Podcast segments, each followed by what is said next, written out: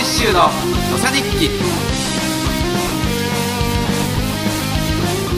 皆さんこんにちは。高知県議会議員の大石修です。今日から高知のさまざまな耳寄り情報を発信するポッドキャスト番組を始めます、えー今日は早速ですけれども相方においでいただいております。相方はこの人。皆さん、こんにちは。鳥かご放送の山本です。よろしくお願いします。はい、よろしくお願いします。パチパチパチパチパチ。シュウさんとは、あーポッドキャストで繋がって、そうなんですね。そしてついに一緒にポッドキャストをやることになりました。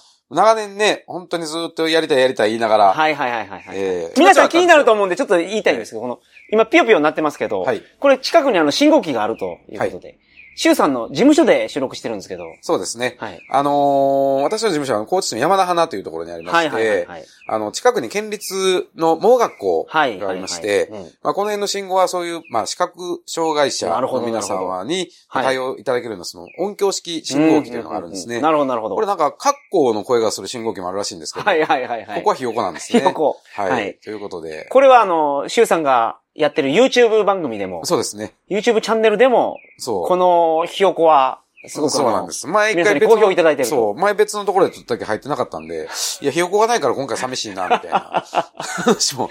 そうですね。ありましたけど、はい。これ、シュウさんがひよこ飼ってるわけじゃなくて、信号機のそうそうそう、そういうことですね。ねまあこれ非常に皆大事なね、あのーことなんです。音響式信号機でね。はい確かに皆さんの命を守ってるということでね。はいぜひ知っていただきたいと思います。ははいい。で、この番組は、はい高知県の耳寄り情報をお届けするという番組なんですけど、はい。まずは、大石州についてうん、皆さん、どういう人なのかなと。気になってると思いますから、まあ、簡単に自己紹介いただいていいですか？そうですね。まあ冒頭ね、高知県議会議員ということでね、はい。自己紹介しましたけど、はい。私は今、その高知県の県議会、うん。まあ、37人議員がいるんですけれども、はいはいはいはい。まあそのうちの一人として、うん。えーまあ県議会議員として仕事をしてますけど、もはい。ともとは、えーこの高知市生まれ、はいえっ、と、昭和55年、だからうん1980年、はい。今、ちょうど42歳になりまはいはいすけども、はいはい。えー高知で生まれて、まあ高知で育って、はい。で、東京の大学に行ったり就職したりしたんですけど、うんやっぱりまあ高知が好きで、はい。戻ってきたいなということで、なるほど。えー25歳の時に、はいまあ U ターンをして戻ってきて、うん。で、まあ政治っていうのに、まあ、あの、関わりながらコーチを良くしたいとか、はいはいはい元気にしたいという気持ちがあって、うん。まあちょうど帰ってくる時もね、まあ選挙に出ようと思って帰ってきたんですけれども、はいはいはいはい。えーそこからまあ県議会の選挙に、まあ出馬をして、結構その25歳はいで政治家になろうと思って地元に帰る方っていうのは、んまあ珍しいですね。当時、はい特に本当に若い議員少なかったんで珍しかったですね。なるほど。まあしかも別にその私、その親がずっとやってたわけでもないですし、はい。何も組織もなかったので、はい。あのーまあ、最初は、こう、え、え、何なの？みたいなね、ちょっと無謀な挑戦という確かにまあ、ますけどその、議員さんっていうのは、なりたくてなれる仕事じゃなくて、そうですね。選んでもらもらわないとダメなんですよね。そうなんです、そうなんです。うんで、選んでもらうというのはやっぱりこう期待もあるけど、はい当然その、高知みたいな地方ではね、はい。やっぱりその信頼っていうのが一番大事なんですね。うんはいはいだから信頼がない状態で帰ってきてるわけですからね。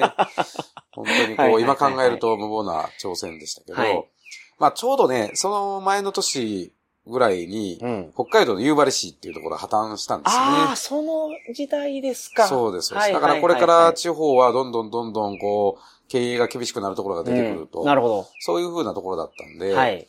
まあやっぱり自分のふるさとがこう力を失っていくというか、うん。しかもまあ会社が潰れるのはよくあるけど、ふるさとが潰れるとかはいはいはいはいそんな時代だったら、やっぱり何かね、若い世代でも、なるほど。新しいアイデアとか、はいはいはいはいそういうものを提供できるんじゃないかという、うんこう、本当にそれだけの思いで、素晴らしい。ええ、まあ、うっかり、うっかり、はいうっかり帰ってきた。それからまあ17年、はい。はい、転んだり起きたりしながらとか、はい、やっております。あのーじゃあお仕事柄、はい。いろんな方にお会いするんじゃないですか。そうですね。そうですね。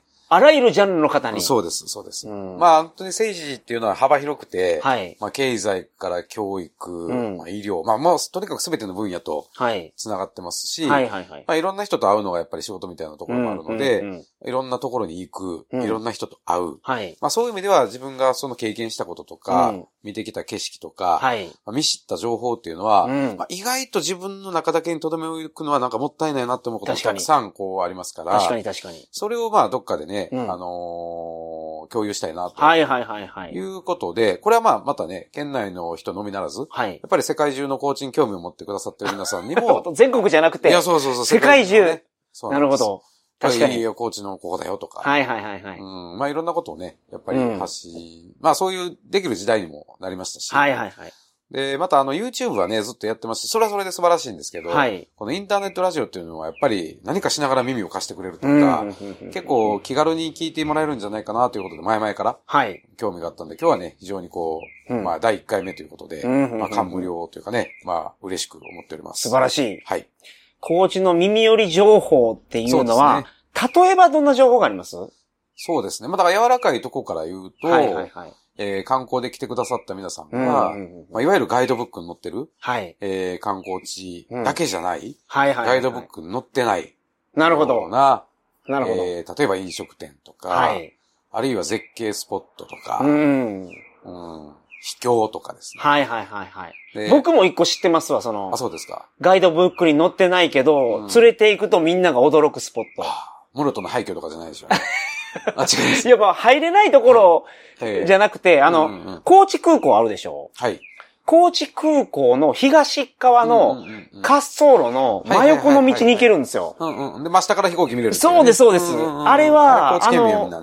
高知県民はみんなあの、自転車であこ見に行って。見てるじゃないですか。そうですね。県外の人あそこに連れて行くと、あ、喜ぶ。すごいな、これは、と。飛行機って降りてくるところ毎回決まってるんですよね。なるほど。で、本当に、えっ、と、まあ、ジャンプして、触れるとは言いませんけど、そうですね。バスケットボールのスリーポイントシュートぐらいのところに飛んできますからね当。てれるみたいなね。そう、当てたらダメですよ、もちろん。うんもちろんね。はい。で、ああいう、その、地元の人しか知らないような観光地であったり、うんうんうん。あとは、やっぱ高知といえば美味しいものが揃ってるんですよそうですね。珍しい食べ物もいっぱいありますよね。そうですね。亀の手とか。亀の手。亀の手とか。亀まあ、の手、うつぼ皆さん。とかね。うつぼとかね。そうですね。うつ。つがにとかも、あそうですね。はい。カニって食べるの大変じゃないですか。えあれを、その、ローせずに食べれるというか、えうんうんうんうん。カニを砕いて、うんそのエキスを煮て、うんそんな塊にする、ちょっと料理の説明下手くそであれですけど、そういう高知にしかないグルメ、うんたくさんあるので、こういう情報であったりとか。他は、なんかもうね、それで全てみたいに今頭思い浮いてましたけど、まあそうですね。歴史が好きじゃないですか。そうですね。歴史の話とか。はいはいはい。高知で歴史で有名な方というと坂本龍馬、うん。えー中岡慎太郎、ジョン万次郎となりますけど、他にもいろいろ、板垣大輔。あ、そうか、板垣大輔さんもですね。無人島徴兵。はいはいはい。無人島徴兵。その辺からちょっとマニアックになってきますけど。ねうん。まあ、だからマニアックな人からね、面白い人まで。はいはいはいはいこうね、コーチはいろんな変わった人が、うん。うん、出てますからね。はいやっぱりけど、こういう人に学ぶとか言うっていうのは、こう、将来にも実は役に立つところもあって。はいはいはいはいはい。あのーそういう、こう、人の生き様とか、うん。歴史を通して、何かこう、皆さんにね、はいはい提供できるものがあったらいいなというのも、うん。少しお話をしたいなというふうに思っております。そうですね。歴史上の偉人ももちろんそうなんですけど、うん今、その、そうですね。生きてらっしゃる偉人もいらっしゃいますか？いっぱいいますよね。いろんな人が。ら。はい。またそういう人たちもいろいろ会うので、はい。まあ、ぜひ、この番組はゲストで、うん。あのーいろんな人招いてね、はいはいはいはい。やりたいと思います。一時、クラブハウスでよく対談してたんですけどね。はいはいはいはいろんな人呼んで。あれはすごい良かったけど、すごく良かったけど、残らないんですよね。そうですね。うんなので今回、ポッドキャストだと、はい。そういう伝説の回が、はい 残っていくと。そうですね。うん、いうことでね、いはいろんなまた皆さんゲストに、またこれからどんどん呼んでいきたいと思います。はいはい。あとはやっぱり、その政治の情報、そうですね。まあこれ実はやっぱり大事かもし、大事ですね。はいはいはいはい。あのー行政とか政治が発信してる情報っていうのは、うん。まあ、やっぱり県民の皆さんにとってもそうですし、まあ、いろんな皆さんからして、手に入ったら有益なことっていうのはたくさんあるんですけど、はいはいはいはい。その情報が皆さんに届くまでにすごくこう、今、まあ、広報のね、やり方とかもすごくうんうん今、うん過渡期だと思いますけど、うん。やっぱりなかなか皆さんに届いてない。はい。まあ、だから政治が何やってるかわからないとか、行政が何やってるかわからないうんうんこういうこともありますし、議会で決まったことっていうのは、あの、紙で貼り出したりしてるんですよね。そうですね。貼り出したりというか、まあ、ホームページにももちろんアップされてあーなるほどますし、あのーまあ、ただ、基本的にはね、よっぽどの人じゃないとホームページまで行ってまたその情報を取ってっていうのはやっぱりされない。と思いますからねうんで、あとはもう本当に高知県全体で言うと大体ね、もう5000億円ぐらいかけていろんな仕事してますから、はい。でその情報を全部やっぱり見ることもできないし、5000億円。年間そんなにですか？そうですね。大体それぐらいですね。今、決算人で。口が？今67万人ぐらいですね。67万人でしょ、うんじゃあ一人当たり、まあ70万円前後ぐらいですかね。ああ、なるほど、うんなるほど。そう聞くと、ちゃんと見たいなという気そうですね。だから、ね、4人家族だと支出280万円。はいはい、年間に。年間にぐらいのお金使って、県だけで仕事してますからね。で、日本の国っていうのは国、県、市町村と3つに分かれてますから、はい。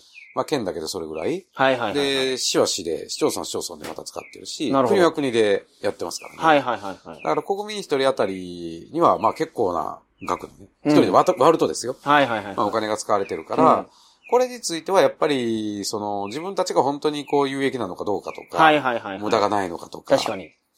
えー、やっぱり、あとは自分たちの意思っていうのを反映さすようにしうん、してもらうっていうのはすごく大事なことで。なるほど。うん。そこのまあ、間の、まあ、つなぎ役としているのが私たち議員というなるほど、なるほど。役割なので、はい。